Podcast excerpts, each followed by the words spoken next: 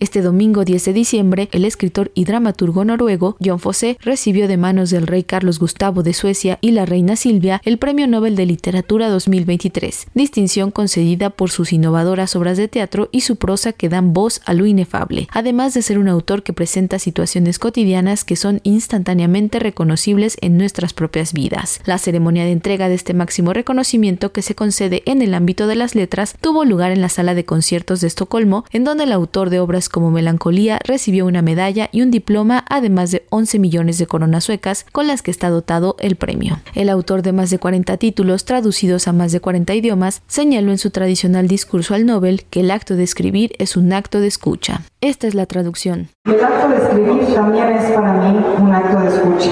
Cuando escribo nunca me preparo. Yo lo que hago es escuchar. Entonces, si voy a usar una metáfora para el acto de escribir, tiene que ser la de escucha. Así, casi no es necesario decirlo, que escribir es una reminiscencia de la música.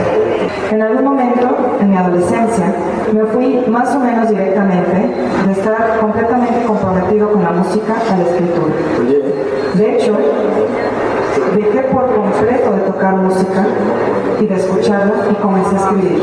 Y en mi escritura traté de crear algo similar a lo que había experimentado cuando tocaba música.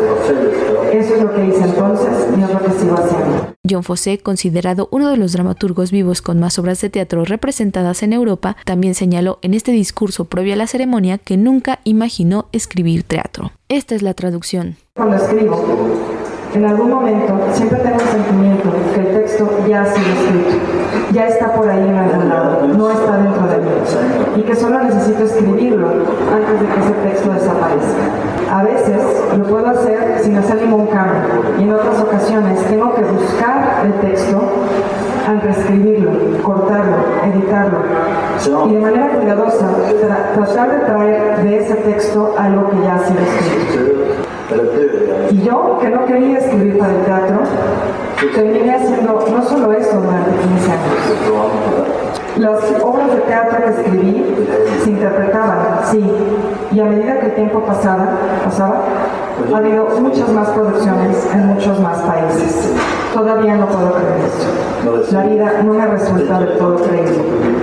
Así como tampoco puedo creer que ahora estoy sentado aquí, tratando de decir algo más o menos interesante de lo que es escribir, en conexión con haber recibido el Premio.